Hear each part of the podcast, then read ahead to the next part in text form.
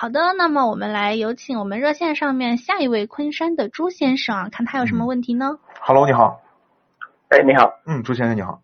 哎，我想问一下，就是车辆改装方面提升一下操控的。嗯，请讲。啊啊，我就是想，呃，啊，嗯就是我想提升一下车辆的那个操控性能，对，有没有什么方法？操控是这样啊，主要呢对于几个几个地方要改。第一个呢就是，首先如果说你是不计成本的改，那当然肯定就是首先是动力。如果没有啊，动力，一句不刷的。听得到吗？啊，我听得到，我不刷一句有动力够用的。动力够用哈。啊动力如果够用的话，提高操控呢，就是增加你的车身的整体的这个刚性，你可以加上很稳很稳定杆儿，包括上面的顶巴的稳定杆儿以及底下底部的稳定杆儿都可以加。然后呢，再一个就是你的这个轮胎和和这个刹车，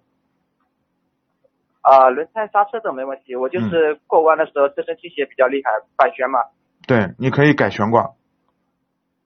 啊，旋就是就是您刚刚说的那个八个什么的，对吧？对，你可以改悬挂，就是悬挂，呃，就是操控越好的话，你侧向的支撑肯定要好，当然肯定舒适度会下降。这个的这个的话，你可以根据自己的具体的需求，可以把呃减震部分、悬挂的部分改一下。改完了以后，我建议您，如果动力上你没有太大的改动，刹车基本上还不用动；如果动力上改，必须要改刹车。 对，我就嗯操控那个那个悬挂改一下就好了。嗯那改完之后就是什么独悬啊、板悬什么的会变化吗？嗯，这些数据要从调呢，因为不同的那个改装件，它都有它有不同的调调的方法，这个是很专业的一件事儿。哦，嗯，那这个一套下来哎要多少钱？那那那价钱都太太差别太大了，你就看你什么牌子了。你像一些改装件的一些知名品牌，换下来挺贵的，就不便宜，都烧钱的事儿哦，这样子啊。那你我可以问一在下网就是上你做多做做攻略，因为有些我因为我很多那种改装的那种网站呀，改装的那种谈论坛呀特别多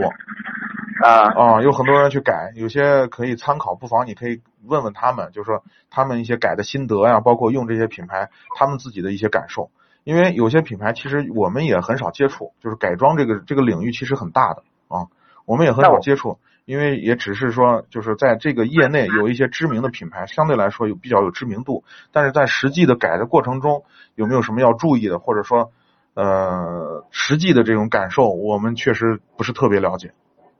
哦，那嗯这个有没有什么一些比较官方一点的那种牌子啊、店啊，还是说只能去那种私人的地方改？啊，大部分都是私人，没有官方的啊、哦，啊。这个都是有一种，一般都是南方那边比较发达，咱们这北方这边相对来说还是比较落后的。我这边离上海蛮近的。嗯，就广东那边比较比较发达啊啊，那边好的好的那边专门有改改装改装的一条街，全是玩改装的店，一家挨着一家，也都相对来说也是也确实有一些高人，从从新加坡呀、马来西亚过来的人，